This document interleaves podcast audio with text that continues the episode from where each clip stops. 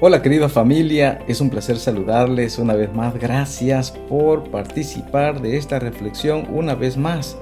Les invito a orar mis hermanos antes de comenzar con la reflexión de hoy.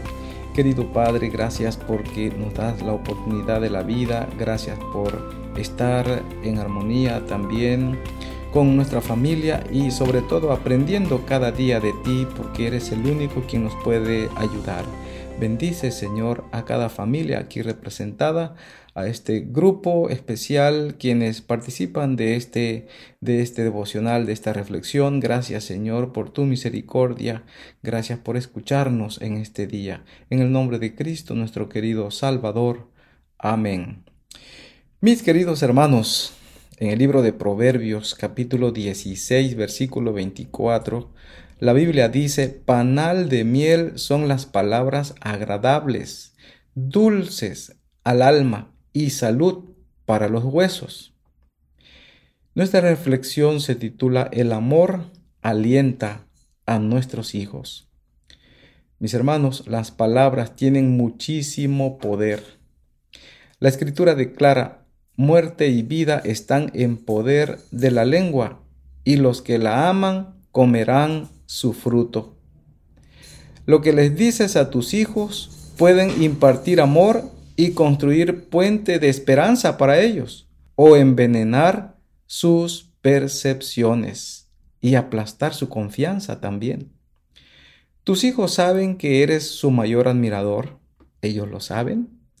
¿Cuándo fue la última vez que salieron de una conversación contigo con una sensación renovada de aceptación, valentía y confianza en sí mismos? Demasiadas veces los padres maldicen a sus hijos sin saberlo. Al ridiculizarlos, insultarlos o decirles que probablemente serán un fracaso en el futuro, 10 segundos de veneno verbal podrían cambiarles la vida por completo. Así que es vital que refrenemos nuestra lengua. Por eso en Santiago capítulo 1 versículo 26 la Biblia dice, si alguno piensa ser religioso entre vosotros y no refrena su lengua, sino engañando su corazón, la religión de tal es vana. Es importante practicar la vida cristiana, pero también con el ejemplo que viene de Cristo sobre todas las cosas. Por eso, mis hermanos, debemos de tomar en cuenta la palabra de Dios. Debemos de tener mucho cuidado de cómo describimos a nuestros hijos. Hay una diferencia inmensa entre decirle a tu hijo que hizo algo insensato y llamarlo tonto. Dios cambió muchas veces el nombre de las personas para honrarlas, alentarlas y ayudarlas a modificar la visión de sí mismas. Mis hermanos, en el libro de Génesis, capítulo 17, versículo 5, la Biblia dice, y no se llamará más tu nombre Abraham, sino que será tu nombre Abraham porque te he puesto por padre de muchedumbre de gentes. Fíjense mis hermanos, Dios cambió muchas veces el nombre de las personas con el propósito de honrarlas, con el propósito de alentarlas, con el propósito de ayudarlas y sobre todo a modificar la visión de sí mismas, de sí mismos. En San Juan 1.42 encontramos el ejemplo de Pedro. Y dice la Biblia, y le trajo a Jesús y mirándole Jesús dijo, tú eres Simón, hijo de Jonás, tú serás llamado Cefas, que quiere decir Pedro o piedra.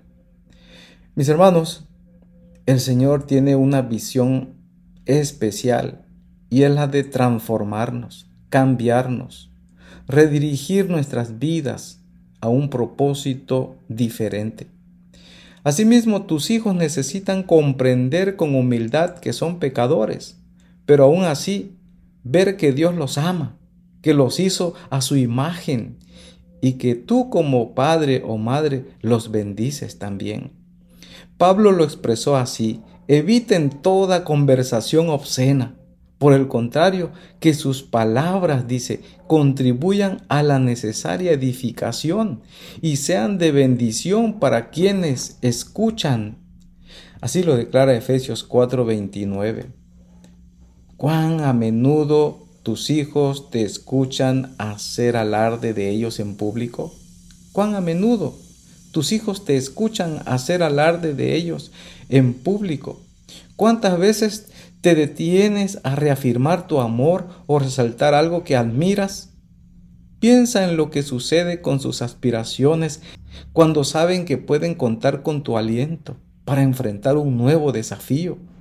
Si tienen la seguridad de que estarás ahí para apoyarlos, ganen o pierdan, sentirán libertad para dar lo mejor de sí mismos, incluso en una tarea difícil. Puedes comenzar una conversación inolvidable preguntando, ¿sabes lo que me encanta de ti?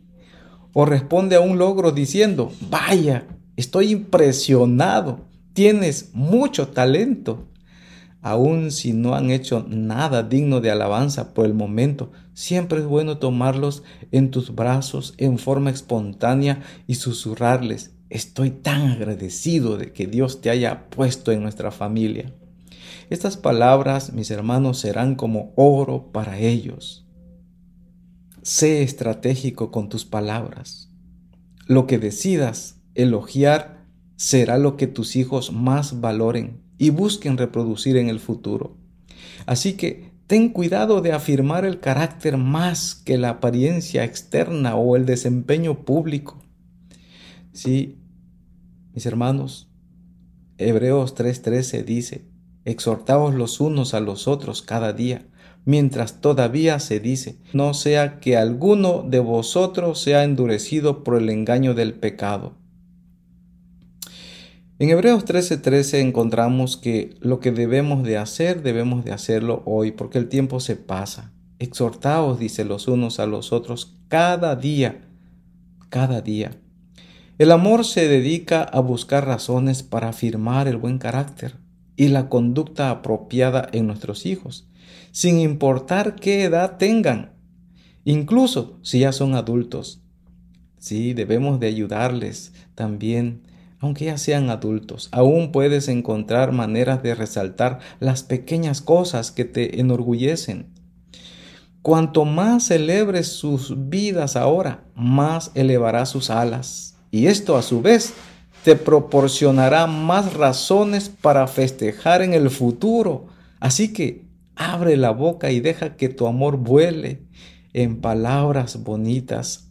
Sí, comprométete a mencionar actitudes, positivas este día. Comprométete a mencionar actitudes positivas de tus hijos todos los días durante la semana. Y mis hermanos, háganlo. Lo hagamos tanto en privado como en público, frente a amigos y familiares. Resaltemos positivamente a nuestros hijos. Y la Biblia, lo recuerdo una vez más, Dice la Biblia, todo lo que el hombre sembrare, eso también segará. Así que mis hermanos, Proverbios 16, 24, panal de miel son las palabras agradables, dulces al alma y salud para los huesos. ¿Quieres ver a tus hijos sonreír? Entonces cuida tus palabras hacia ellos. ¿Quieres ver a tus hijos con una actitud positiva, que salgan adelante? Cuida tus palabras hacia ellos. ¿Quieres ver a tus hijos que también participen en la iglesia tal vez o que continúen sirviéndole al Señor? Cuida tus palabras todos los días, porque las palabras pueden ser para bien o pueden ser para mal. Sí, con esta lengua podemos eh, ganar pero también podemos perder.